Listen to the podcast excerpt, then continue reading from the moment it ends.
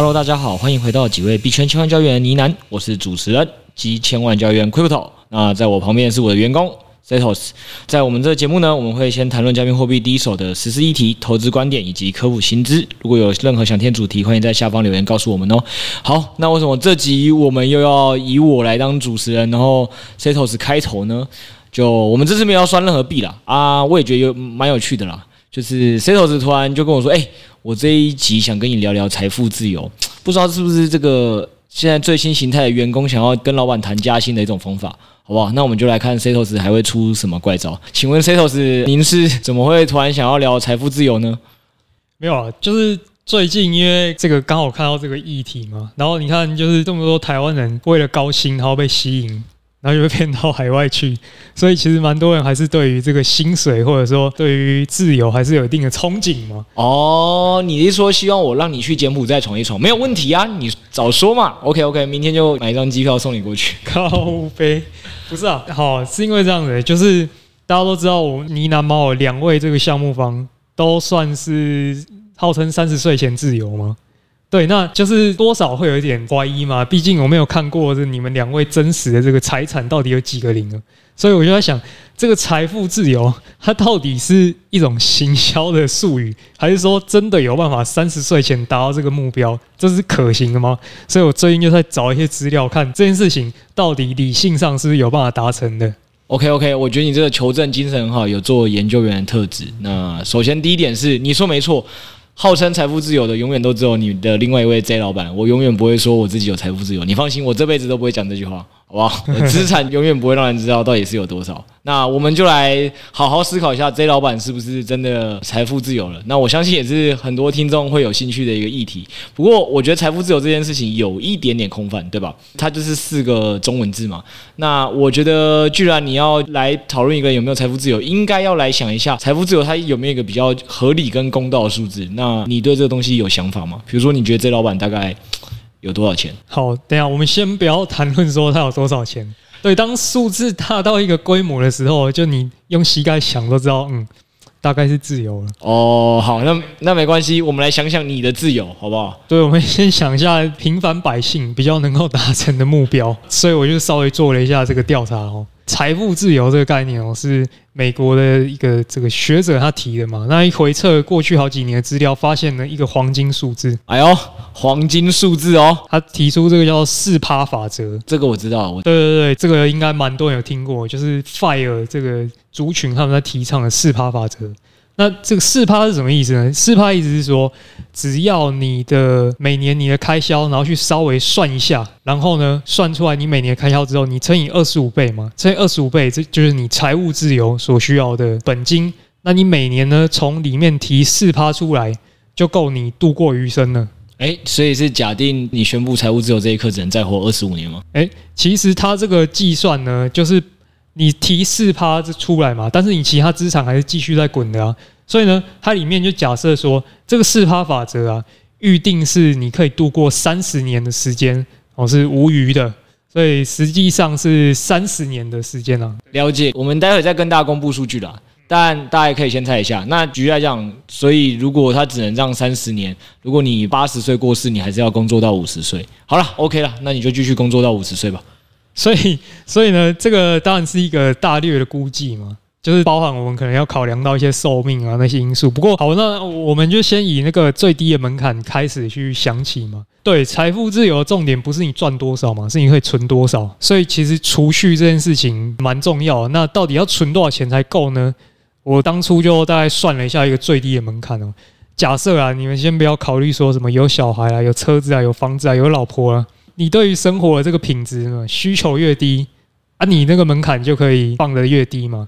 所以，我们先假设说，你一个月可以花三万好了。原本以为这集可能是要夜配什么 FIRE 的一本书之类，结果现在听起来你想要夜配去当苦行僧。好，一个月三万生活费，好，继续。那你一个月三万生活费，哎，其实大家可以想一下，你现在一个月大概都花多少钱吗？一个最简单粗暴的算法，你就去刷存折嘛。存折你这个月月底多少钱？上个月月底多少钱？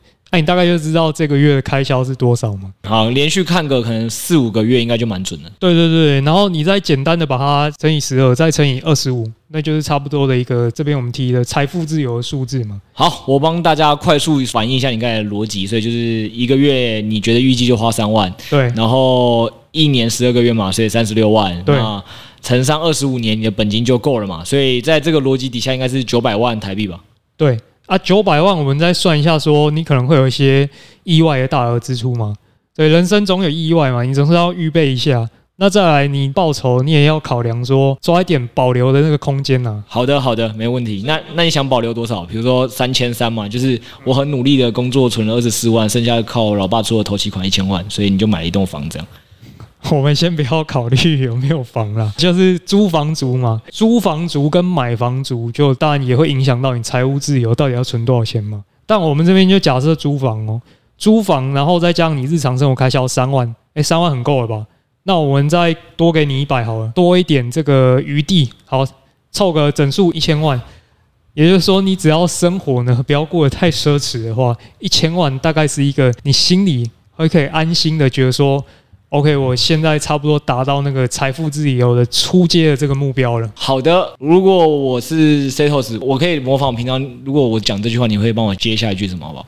我说好，那问题来了，我到底要先如何赚到这一千万呢？哎，没问题，我们今天不讲干话，前面我们先来解析 Setos 的一系列破绽，然后我们再好好的跟大家讲一下说，说那到底一千万够不够？还有要如何赚到这一千万？好吧，我是觉得一千万不太够了。那我们一个一个讲哦，就是你现在是真的一个月只花三万块，是不是？还是你现在在节目面前制造出一个苦行僧的形象，让大家觉得我对你很苛刻？我我没有认真算，但是肯定是低于三万，含房租低于三万，还是你？住家里含房租，OK，那我们可以了解到我们的千万教育员的员工 Setos 作为一个单身贵族，他一个月就是三万，可以把自己处理得好好的，很懂得生活，这没有问题。所以等你抽到一千万之后，你就可以宣布退休了啊！恭喜你，恭喜！那我待会就教你怎么赚到这一千万。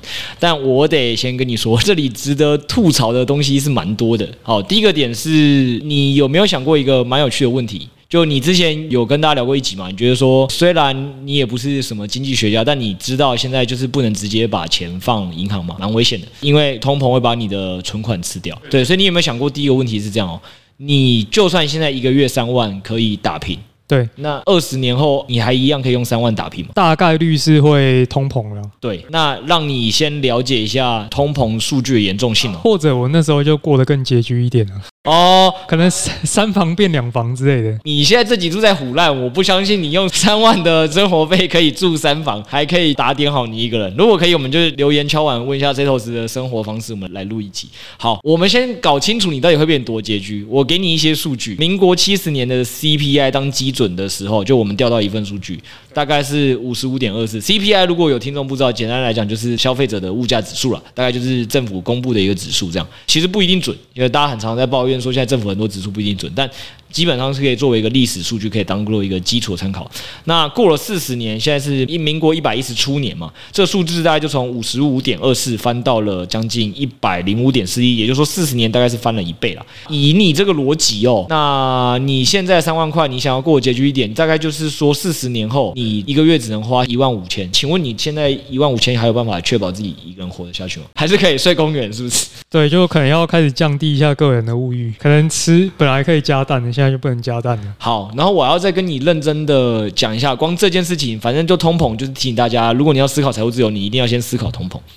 然后大家先想一个比较有争议的问题是这样，他是说四十年翻一倍，但是 sales 我相信你现在是还没四十岁啦，但你不觉得你现在生活上很多东西好像已经都不止翻一倍了吗？你看科学面跟鸡排，我我看过人家讲过最扯的，就是有一个人讲的，就也是我们 Podcast 一个很前面的前辈啊，我也不用讲，他之前就有在人家节目上也是为了要做一个比较耸动的标题，他跟人家说吼，你现在如果一个月，诶我怀疑你是不是抄他的？他说他一个月，如果你也抓生活费三万，他说他觉得三四十年后，哎，听清楚哦，同样生活水平的数字要十二万，应该也没有差那么多了，差四倍。对，他大概就是基本上有举了你刚才科学面，所以我现在越来越怀疑你在抄人家的例子。他科学面是说，好像一开始出厂值是二点五块。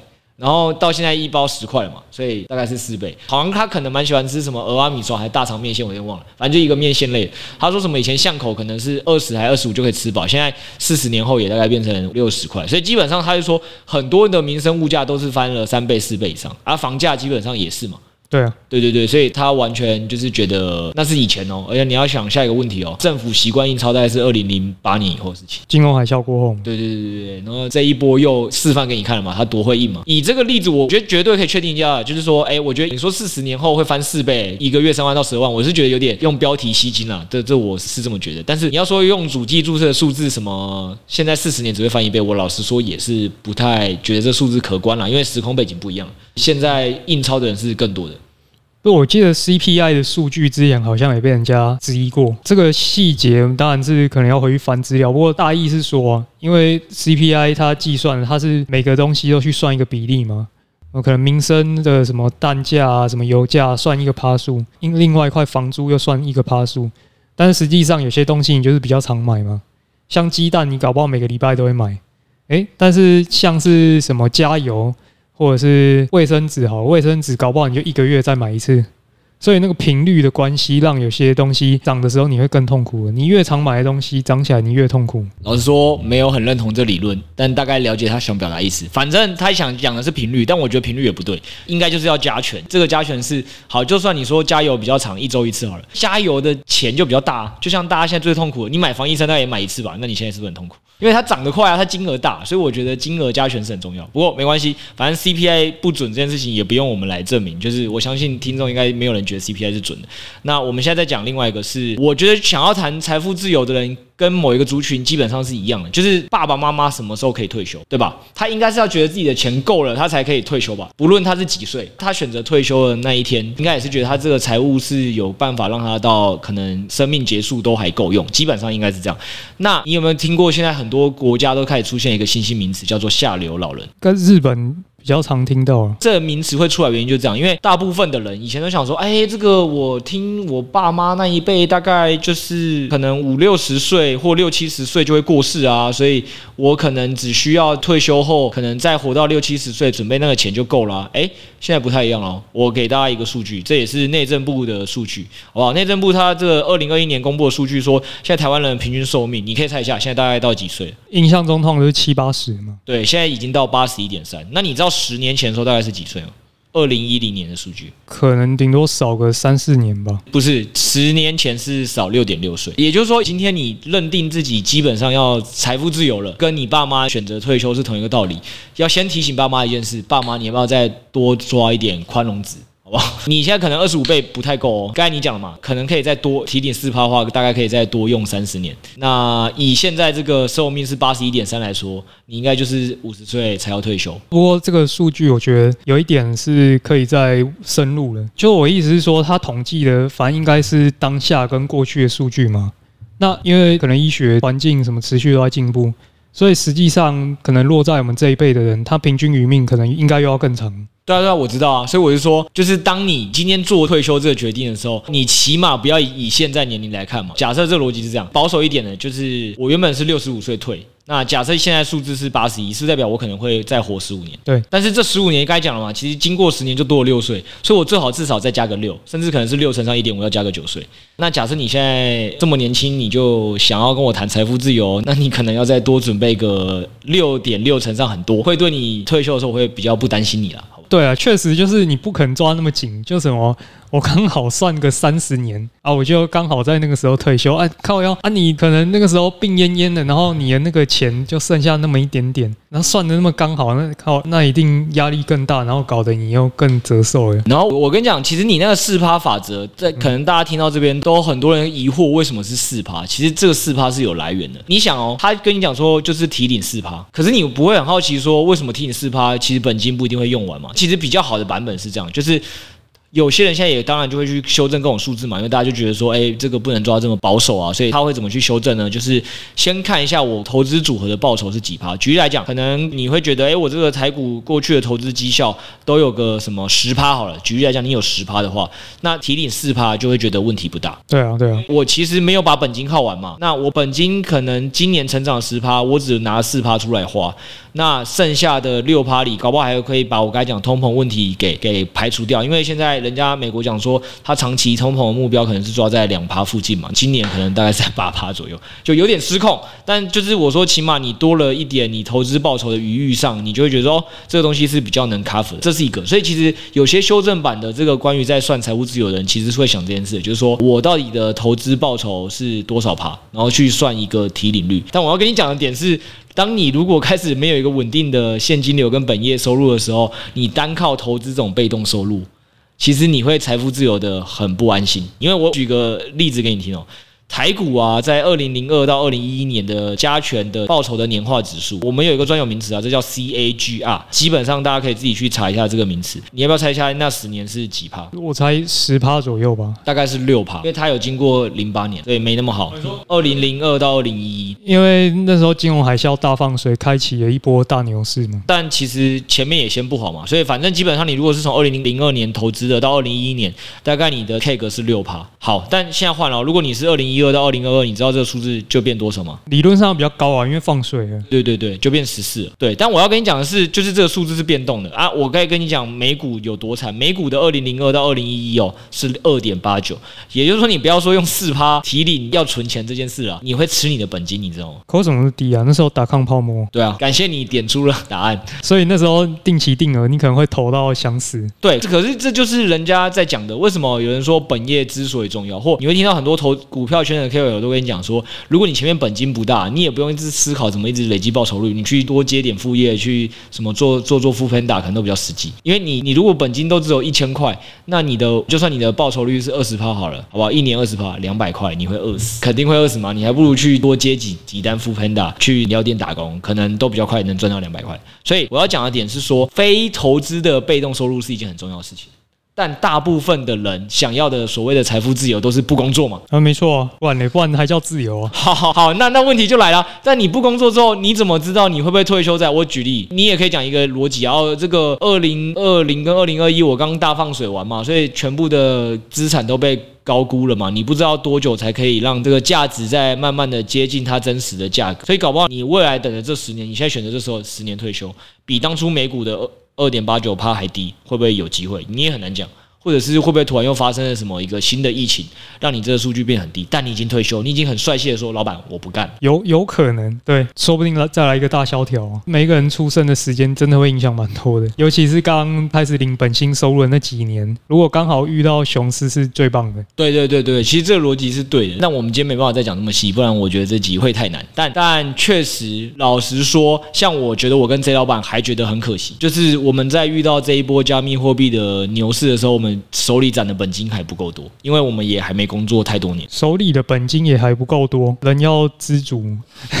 我只能送这几句话。好，对，没问题。我讲的只是一个概念，就是大家如果在真的遇到牛市的之前，你累积越多本金，绝对是件好事。虽然你可能会在工作那几年都很痛苦，我在工作那几年，会觉得每年都好想死，都觉得人生看不到尽头。是什么支撑着你啊？什么支撑着我吗？就是一直找方法，一直想说我到底怎么样才可以加快我的投资的被动收入，赶快。把我的本金垫高，然后在那之前就是一直想办法工作赚钱，工作赚钱。所以你确实是有这个规划的哦，有啊。我不要说财富自由啦，我是没有特别对这个议题迷信啦。但是我确实是在还没出社会吧，我蛮另类的。我应该在高中的时候，我就已经对我的该做哪一份工作，然后职涯规划怎么样可以让我本业薪水累积的最快，怎么样去跳升跳槽。其实我是在高中我就在想。所以从我大学选科系或我的每一份工作，其实都很跳痛。然后举例来讲，我其实有带过会计师事务所，但我完全没念过会计系。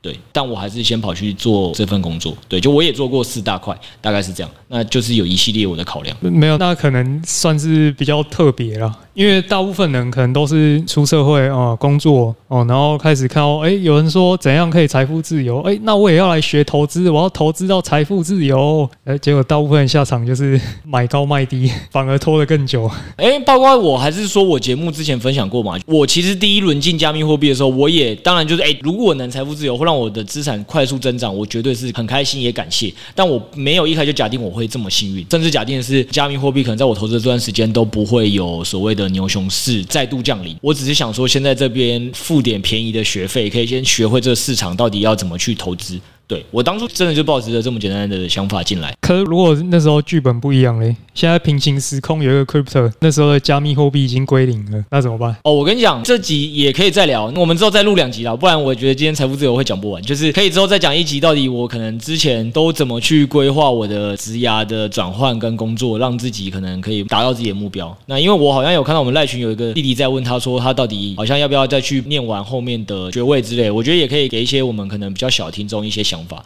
对。那大概是这样。你说的第二个，如果加密货币或数位资产归零，那我的另外一个时空的人生，我预计怎么过也可以。那我们下次再讲好不好？我们先拉回今天聊的这个东西。对，反正财富自由这个议题呢。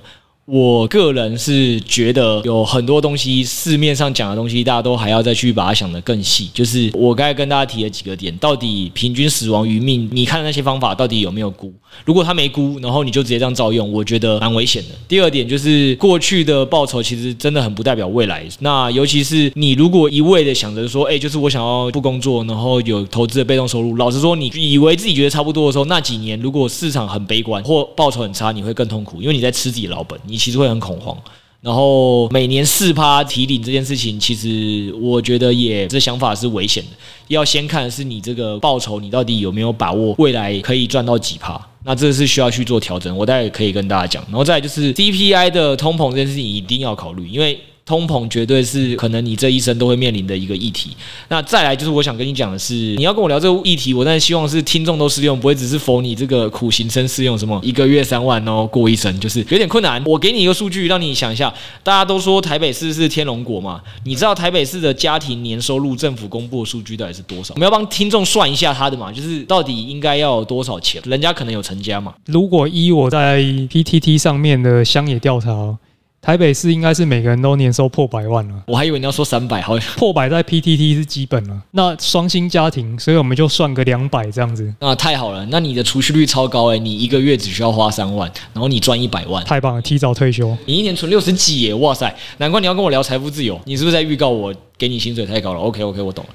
好，我讲一下啦，你那个 PPT 乡野调查的数据我也看过了，好不好？大概不是一百就是三百是基本款，但是反正这一样是一个政府的数据，他就说台北市家庭的平均年收入啦，大概是在一百七十一万，但是你知道它的总消费支出是多少吗？一百一十一万，反正消费支出那边一百一十一万，然后还有一些非消费支出，总之基本上你一年大概是要花掉将近一百四十万，一个家庭一年大概是可以存三十万。那不要讲台北，我们讲可能新竹县、新竹市也是比较高的。因为我们拿高的帮大家估，大家会到时候比较安心。就算你生活城市成本比较低，但你如果有办法准备到这个钱，应该还可以。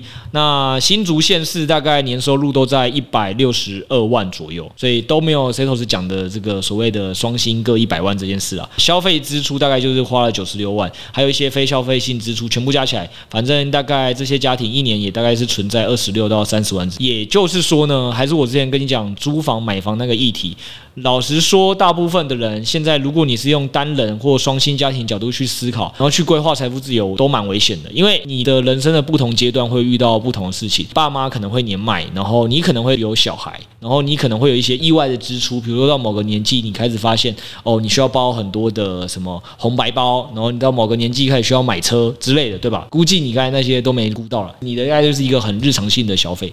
可是这样算下去就很绝望啊！你就会发现说，OK，那人生这么多无法预期的未来，所以就没有一个明确的数字可以让你有那个目标去奋斗了。OK OK，我给你一个明确的数字让你奋斗，好不好？这样你就会很认真的想要在我们公司工作。那首先，刚才我们其实前面总结的，就会让大家知道说，反正其实会影响你财务自由的很多变因，里面有一项蛮重要的重点，就是未来你到底可以拿这个本金去滚多少被动收入，然后一定是要花费要在这个被动收入以内嘛，对吧？对。所以我觉得第一件事情就是你要先思考自己的投资报酬率目前是多少。我自己会保守一点，我会直接砍一半。哦，你说从两百变一百吗？啊，我说报酬率，投资报酬率。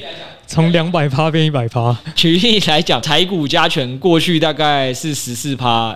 近十年是十四趴，然后再上一个十年是六趴。可能对我来讲，我可能就是会先抓一个比较保守的版本。那因为我本身就是服务过那个顾客，协助他们做投资啊，所以我对投资有一点基本的 sense。所以以我自己来讲，我可能就会抓再烂，我一年过去大概投资报酬十趴也要是基本。这件事情其实以现在币圈也没那么难达成，因为 FTS 就给你八趴了，对吧？只是未来没有办法，所以我才说你要保守一点，至少先抓个砍半。FTS 也不会一直补贴你吧？不可能啊，他不可能一直贴八趴下去。他说不行啦说他现在开始要财富自由，我要养他养四十年，不可能啦，怎么可能八发一辈子啊？好啦，所以我就说你基本保守点，你要砍一半啦。所以对我来讲，我可能就会抓大概五趴左右，以我是这样。然后第二点是，我觉得大部分的财富自由的书比较少讲的，或一个观念就是，你其实可以再从刚才统计的家庭年所得里，你听到一个重点，他都会跟你讲说，诶，你大概赚多少钱？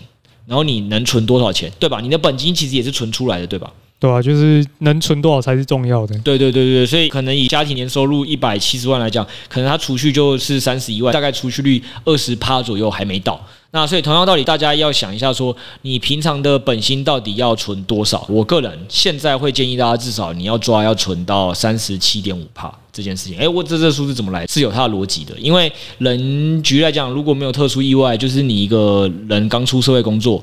哎，我讲都是给大学生开始可以听的一个目标，就是你可能二十二岁或二十四岁出来工作，那到六十五岁，大概你就是工作四十年。那以目前的至少你都要准备到八十岁的退休金嘛，所以就是你要帮退休的那一段时间存十五年，然后自己目前大概可以赚四十年。所以你现在的钱是不是都不考虑通膨？你就至少要先存三十七点五趴给未来的自己用。我觉得这个一定超难，你这个一定要写出来，你就直接把那个公式写出来，搞不好大家还比较懂。反正就是你基本上大概以目前大家习惯性的会工作四十年来讲啦，但是因为你工作四十年，到你六十五岁退休之后呢，你还会可能至少要再活十五年。以我们目前数据就这样，那所以你每一年至少拿十五除上四十，就是还要帮未来退休的自己存三十七点五趴的钱。大概是这样，最后就是通胀这件事情是你也要考虑的。那以我来讲，我会觉得生活费的数字基本上乘以二也是刚才大家听到来讲是基本，因为两趴的通膨就是三十六年就会翻一倍，以过去 CPI 数字就已经证明给你看的。那如果你要抓的是比较高一点的通膨数字是三趴的话，可能就是二十四年你的生活费数字就要翻一倍。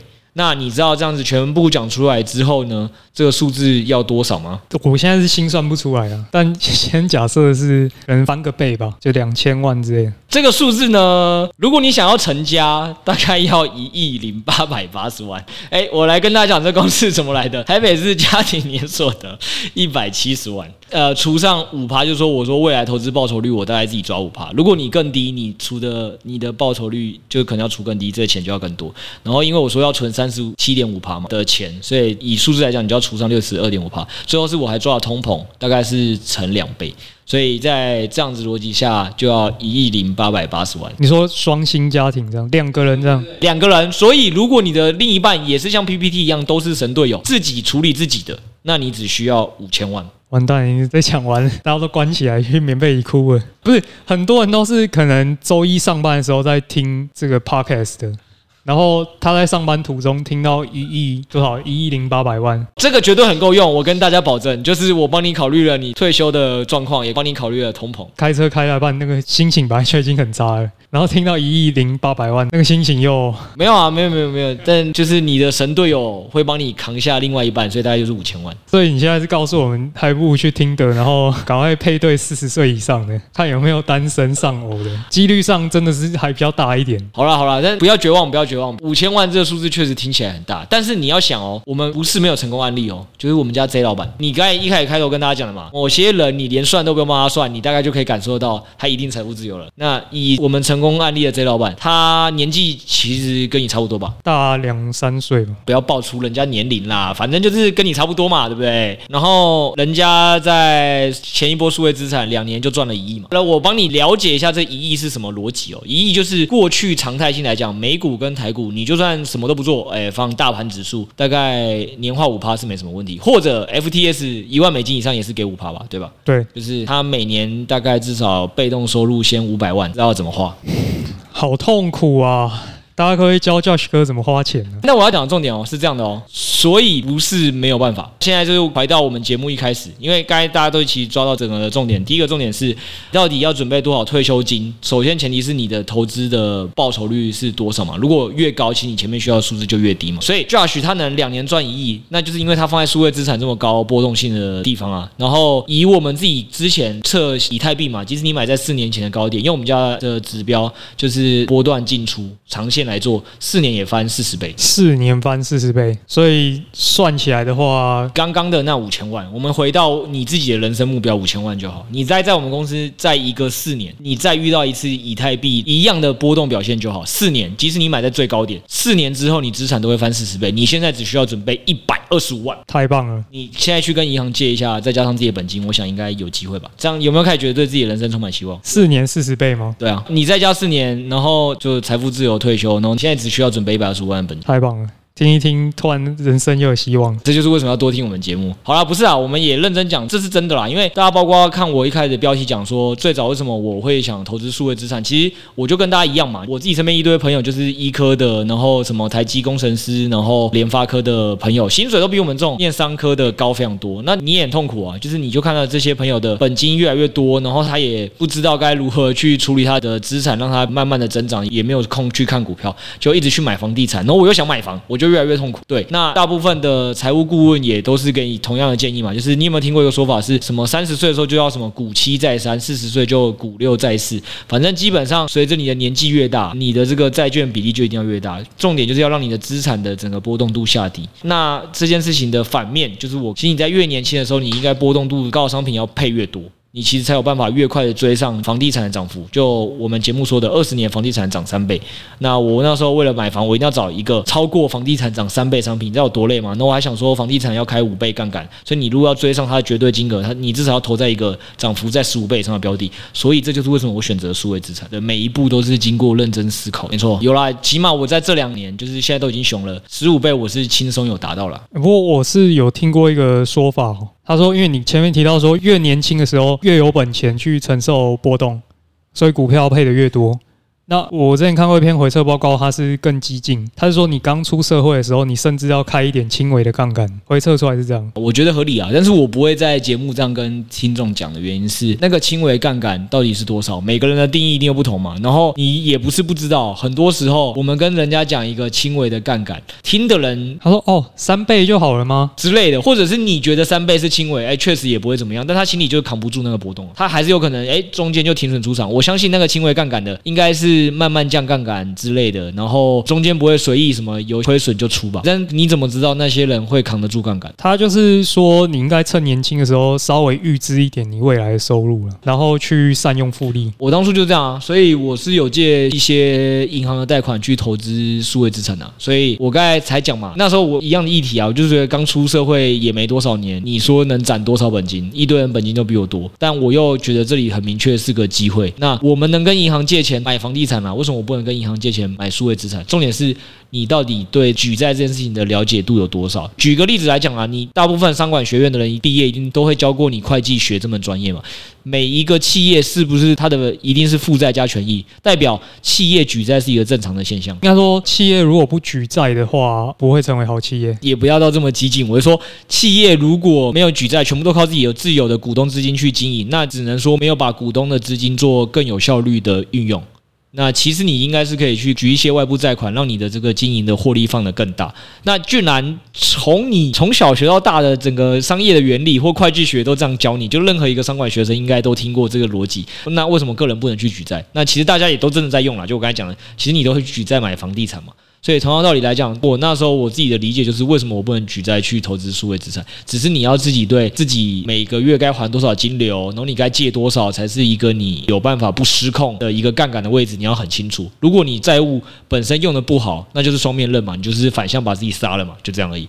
那好险，你没有再补说什么。之后我们也做一集来讲如何做这个财务规划的计算，如何开杠杆，不要再闹事了。大概就这样了。所以我刚才就讲的第一点事情，你是又没有办法找到一个投资的一个资产，然后在你够年轻的时期就开始。早期投入，早期投入，然后让他去帮你追债券啊、房地产啊，或 CPI 的各项涨幅，总不会 CPI 每年都涨十趴吧？那如果是加密货币，你一年想办法赚十趴以上，你还是有机会打败通膨啊。加密货币一年十趴以上，波动性很高啦，但你这样讲也没错，对，只是波动性很高，不是每个人都有办法。对对，所以我讲的啊，重点杠杆本身没有错，波动性本身也没有错，重点是你是善用它的，还是你是被杀的那一方？大概就是这样。所以我觉得第一个重点啊，听我们节目听众肯定是想要更认识数位资产所以我。当然，再加上我跟 Josh 都成功有利用数位资产来达到超英赶美吧，就是超过自己爸爸妈妈之类的。所以我觉得善用数位资产这件事情本身没有错，就我还是在强调，我个人觉得没有错。那重点就是当然怎么用，那怎么用就是我讲的，我一开始其实进数位资产的市场的一个蛮大的重点。我也不是觉得我一开就可以来这里赚钱，我一定是要先付学费，就跟大学我要花四年学一个专业一样。对，所以我觉得重点就是要多学多看，听听我们的 podcast，看看 FB 贴文，哦，我就会看到，哎，教你一招年化二十趴套利，打派通膨，太爽了，太爽。好啦，所以第一趴一定是这样，然后第二点是跟大家也知道另外一个重点，你要怎么提高赚到钱的速度？一个当然就是报酬。那你如果觉得数位资产的波动度还是太高了，你有另外一个方向嘛，就是你应该去提高本薪收入。哎，这真的不是干话，本薪收入的提高方法基本上有几个，就是你要想的是如何去跳槽。就我剪到我前面讲的，我我那时候职涯规划，我也是想说要怎么去做转换，想办法。提高自己的收入。如果你没有办法在自己原始的公司，你觉得有机会跳槽或者产业再跳槽，那你就可能要去兼差跟斜杠。有一个我觉得举的一个蛮直观的例子给大家听，就是有一个企业老板，反正大家也说这种讲法是惯老板了，但我觉得这件事情本身上是真的蛮合理。他说现在哈大家都喜欢周休二日，对吧？对啊。那如果你又没加班，你可以想到一件事情，你一天就大概就工作八小时，就正常劳基法规定就是八小时。劳基法是这样规定啊。对啊对啊。但他就说你想嘛，你正常工作八小时，就算给你再抓睡八小时，那你还有一些拉里拉炸的时间，你是不是一天大概至少可能还是有三四个小时可以去做任何事？你可能会去想要去有时间，你就会做什么？可能诶，下班五六点去跟朋友去吃个饭啊，逛个街啊，或者就是你也懒得约朋友，你可能磕磕手游啊之类。就是你工作的时数一到五，如果越少，你通常就会有越多的时间可以把你的专注力拿去花费。那你已经赚的少了，你赚八小时，他的抓法是这样说：他说你赚八小时，然后你花四小时。那你大概就只能存四小时的钱了，每天，然后一到五存四个小时嘛。六日是不是你不但不工作，你可能还需要带家人出去啊，然后各种娱乐更贵嘛。所以你一到五可能就算你每天可以存的那四小时乘上五就是二十小时，二十小时你全部又拿去六日可以花十二小时吧，归零。这就是为什么月光族会出现，然后包括我们刚才算的那个储蓄率是同样的嘛。大概大部分的家庭收入的政府的数据看起来储蓄率就是二十趴。所以他讲的说有时候叫你去兼差跟斜杠，大部分想。都是想的是如何把收入增加，其实没有想过另外一件事情是告诉你是不是有办法透过这种方式让你自己的支出减少，因为你已经没有时间去支出了。我跟你讲，我出社会那时候一开始存钱有一怕存很快，薪水不是很高，但会计事务所好处真的是没时间让你花钱。我每天加班到凌晨一两点，然后早上起来，哎。客户可能五六点可能就要上班了，你真的没有时间去想花钱事，我也不会去网购，六日也在加班。我记得我最高纪录，我在上海工作的时候，我加了九十五天的班，含六日。然后这九十五天呢，报到什么？就是大陆也有一个基本的劳基法的上限，我已经报到每个月最高的报的上限哦。然后都被付完加班费喽，他还有一个持续累积时数，就是啊，你还有一些加班的，我这个月不能付给你，我们可能之后再付，然后或者折成休假。后来我就离职了嘛，你知道我离职完的时候，哇，我整个吓死，那是一笔几十万的加班费。你是不是已经加到超越九九五了？当然啦，我们是至少零零七以上。零零七，对，所以我要跟你讲，你知道那有多夸张？你不要说没有钱，没有时间花钱，就你想要去酒吧，没有时间。你想要好好的吃个饭，可能就啊随便点个外送啊，就就就吃了。我觉得大家最大耗费就是外送了，你也没有时间逛网拍了，就是一直在赚钱，一直在赚钱，一直在赚钱，加班一直加加加。我讲了嘛，我这已经是把他每个月的法定工时都已经弄完了。然后我记得我离职的时候，他填说公司还欠我几百个小时的加班费。你这样子跟去柬埔寨，我不知道哪一个比较痛苦。所以嘛，手机关机了嘛，交给了主管嘛，我一生为工作奉献嘛，不用嘲笑我的梦想，勇敢脱离舒适圈呢、啊。但是我觉得说我那个确实。是极端案例，但我认为这个说法是有道理。就是你如果一周工作五天，就只有八小时，你一定会有一些时间去，因为你的注意力就可以拿去花费嘛，跟消费在自己的生活上。那我觉得大家就是取得一个平衡了。你现在想的东西是什么？就是想要早点财富自由。人家要工作四十年，每天八小时。如果你的逻辑是这样，那为什么不是你前面的时候，可能那你每天工作十二小时，或六日你可能哦稍微加班，所以你才有办法前面工作比别人多嘛？那可能最后总工时一样，但其实你在二十年后就财务自由，这样才公平啊！就是人是等价交换的嘛。我记得你今天在赖群回大家的嘛，刚练教过你，所有事情都是等价交换。没错，你钱可是可以用肝来换的。大家是在讲说台积电去卖肝，然后你才可以换这么多多钱嘛？所以到了最后一趴，因为现在时间也长了，我就快速讲。我老实讲，我个人觉得财富自由是一个我很不喜欢讲的一个议题。因为我觉得财富自由就像你刚才讲，就是你要存到五千万也好，两千万也好，三千万也好，要么就是你事前真的存太少，然后你就觉得自己真的规划一个很容易达到目标，提早做到后你就放弃奋斗嘛。然后我就讲，你后来搞不好是发现你存款不够，报酬率下降，然后突然要多活五年，你就成为一个下流老人。所以我觉得这件事情是我蛮不喜欢的。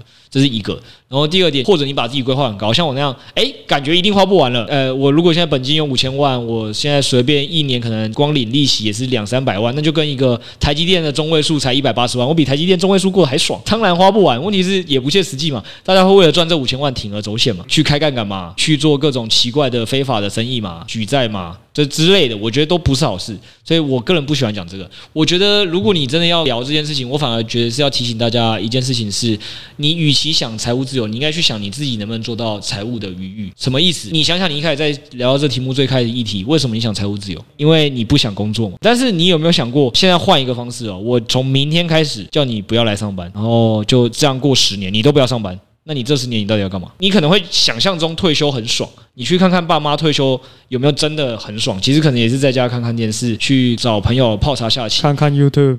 之类的，我觉得现在大部分的问题就是，确实是平常的工作太操了，然后太累了，导致于你确实很想休息。但是人是这样的，就是应该是适冲，你工时很长，你才会很想休息。当你都在休息的时候，你又很想工作。包括有一阵子我们大家不都远距办公的时候，一顿超怪的吗？诶，下周可不可以进公司个两天？就是我觉得一直待在家，我有点分不清白天黑夜，然后没有跟人聊到天，我觉得怪怪的。就是人永远是这样的生物，就是与其你期待这么极端，那我要财富自由，然后再也不工作，那你为什么不想？就是怎么样去让你的工作的时间延长？延长意思是说，如果你可以开开心心的做四十年工作，那其实就我刚才讲的嘛。你如果都从二十五岁工作到六十五岁，你最多就是再存十五年退休金，就比较简单。那如果你可以从二十五岁工作到什么八十岁，你都开开心心的，不论这钱多钱少，你都开开心心的，你根本就不用存退休金呢、重点就是你要开心的工作。你是想跟我说没有开心的工作？对啊，不是啊，大家卡的就是卡在这点啊。工作不开心才想要财富自由啊！你现在又说你要开心的工作。好，我跟你讲，对你这样讲，我觉得合理，然后也避免大家觉得我在讲干话。所以我要讲的点是这样，我觉得是主流媒体害的，包括那种财富自由书也好，都是同一个逻辑，就是大家现在会都觉得工作很痛苦，原因是因为都真的被同一个东西绑架，不论是媒体还是你的爸妈还是你朋友，都形塑只有一个东西才代表你有所成就跟工作是有成就的，就是薪水要高。对啊，医师、律师、工程师。对，好，那我们再讲到你所谓的等价交换，你如果今天想要高薪。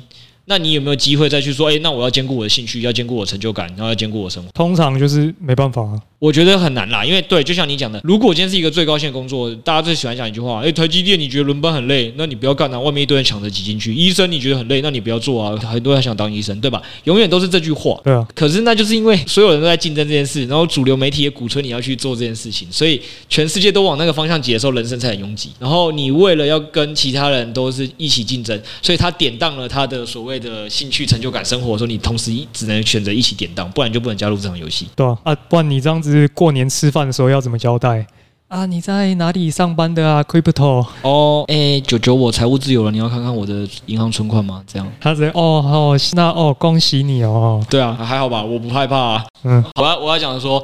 反正呢，我觉得逻辑是这样，人确实是一定会苦的。就像我刚才讲，我前面的论点，我也没有觉得我前面的几年，我我就讲了嘛，我疯狂加班嘛，够加班九十五天我也无所谓。为什么？因为我也不想工作那么长期，没错。但是实物上，人可能都会苦。那如果别人是每天工作八小时，他前面过得很快乐，他在快乐同时，代表我在拿高薪换的东西，就是他现在所拥有的什么成就感，然后舒服的生活之类的，那就是前还是后的问题。我前面先辛苦，我前面先换高薪。当我后面开始有财务余裕，然后复利是应该要前面本金大才会越滚越大的。所以我才会认为是前面很拼。因为对我来讲，前面很拼，然后想办法赶快把你本金滚大，你后面才去去跟人家换这其他东西的时候，就会变比较简单。我们回到你刚才前面的问题，先不要说五千万，你想想看，如果你今天真的有办法，前面只要我们目标设小一点，就像你讲九百万，其实你每个月就花三万，就已经花不完，你搞不好这九百万还可以存点钱。就如果有九百万，然后。你不要那么早退休，你继续工作，光那九百万就可以让你比较安全感了。对啊，就是我刚才讲的啊。但是你又有一个本业收入啊，你如果是直接都压住，说我这个钱完我也不要工作，你就会很痛苦。但如果你今天有一个九百万，就是你讲的，其实我现在算起来，我每个月还可以帮自己存个可能三四万。你就算抓个五趴或七趴来讲，你可能 FTS 五趴，你一年就是四十五万来讲，一个月就有三万多，你就会觉得人生压力没那么大。如果今天你觉得这个老板真的很机车的时候，你可能觉得啊，那我顶多就换一下。那这个时候的溢价权。就在你身上。我觉得大部分人现在问题就是太想要追求高薪，然后就把自己人生四十年都绑在这里的时候，你就很痛苦。但如果你可能在前十年，我确实也是为了高薪，然后或二十年我为了高薪，就每个人财务数字的逻辑是不一样的。那我在这十年二十年，我确实是过得很痛苦。可是十年二十年后，我有一笔财务弹性的数字之后，我就要开始做我开心的工作。我觉得没有不行。你讲的那数字到底是九百万还是多少钱？以我来讲，我会觉得，当如果我今天有办法可以解决我住的问题，因为现在大部分的问题就是我们上次也讲过，租房基本上都占一个人的花费支出二十趴以上，房贷是一个更高的数字。对啊，对，所以大家才会压力很大。如果你今天不用付房租，其实你整个财务压力就会小很多，你可以随意自由的换地方工作。所以对我来讲，我觉得。最简单的是，为什么刚才讲你要想的第一件事情是你的财务自由也好，或所谓财务余裕。其实我觉得你只要先解决那间房的问题就好。举例来说，就算是一个单人套房，你讲的，我难道不能去屏东，我开开心心的，哎，觉得哎在屏东工作很开心，我一个单人套房，然后可能花不到五百万，那那也是一种人生选择啊。但其实你的人生可能过得很快乐，然后就已经五百万了，然后再就是存下你刚才讲的嘛，一个月三万的费用，才能一年是三十六。大概你存个到退休用的钱，比如说十五二十年这样，还来讲有一间房，然后一个六百万之类的，你就其实可以一辈子过你自己想要的工作啊。比如说呃，你就是可能觉得说，哎，其实做烘面包你很兴趣啊，你会觉得哎，闻这个面包香味你很开心。那就算面包这个工作一个月是给你三万多块钱，那又何妨？三万多块钱你还是可以够你原本的生活，然后你也不担心啊，因为你原本的房子已经有了，然后退休金你已经存到了，你现在赚的就是自己花的。嗯，你其实要这样的话，月薪三万多、四万多的工作，很多就不一定有这么大压力。你就再也换，你可能今天举例来讲，三年后你觉得诶做面包腻了，你想再换一个，你想去酒吧当调酒师也可以。我觉得到时候你就会觉得你的人生是一直随着你的人生的变化去改变的。那其实你的人生就会变得比较快乐。因为讲真的，我觉得啦，每个人都说什么他想要工作结合兴趣、结合成就感，然后又生活平衡。但是我们试问一件事情，难道你的生活不会变化吗？难道你的兴趣从四十年都不会变吗？刚那几个条件，你如果把它通通列出来，你就很像那个联谊的时候，然后你条件列了一大堆。靠腰啊，那那根本就不可能达成啊！对，我是说，其实人的生活也都是可能会，哎，随着你有小孩的时候，你就有一个新的变化；随着你的爸妈到了某个年纪的时候，你可能就有一个新的变化。那你的兴趣也不可能现在喜欢调酒，十年后也喜欢调酒，对吧？你可能会一直想要随着你的生活变化。所以，我觉得，与其想着如何财务自由，然后去赚一个很难的数字，大家还不如想的是我如何解决一栋房的问题，然后帮自己存完退休金，然后就可以快乐的生活。所以在那之前。你就是可能得努力的牺牲自己的兴趣、成就感、生活去赚那个高薪，但是这件事情的时间可能会比你现在想象的财务自由来的短很多。我觉得也比较不会铤而走险，这是我的看法。嗯，不过我觉得就有时候还是这个很鸡汤、很干话，但我有时候还是觉得活在当下还是一件蛮重要的事情，因为包含这种什么储蓄的这种概念，很多人会觉得说，哦，反正我就是吃苦、吃苦、吃苦、吃苦，然后到某一刻我就会突然解放，我的人生就会很像一个开关，这样啪存到一个满意的数字，然后就 OK 了。但是。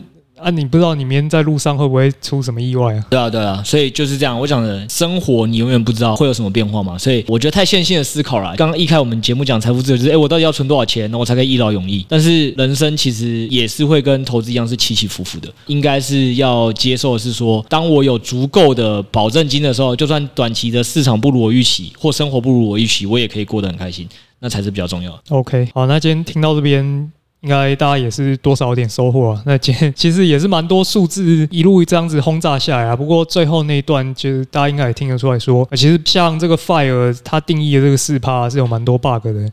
可能大家不能够单纯这么简单明了用这个来计算你什么时候能够退休。那其实讲到退休这件事情，大部分人都是因为对工作感到痛苦，对生活感到厌倦。所以说，Crypto 也是跟我们提醒说，那你不妨思考一下工作嘛、金钱嘛、兴趣、成就感，你要怎么样抓到一个 balance？这个就是大家值得去思考的。那等价交换了，好不好？就是反正如果你人生前十年选择的是高薪，那你可能其他三个，你就是告诉自己说，这三个十年后我就是会换回来，所以我这十年才能这样过，可能你心里会好过一点。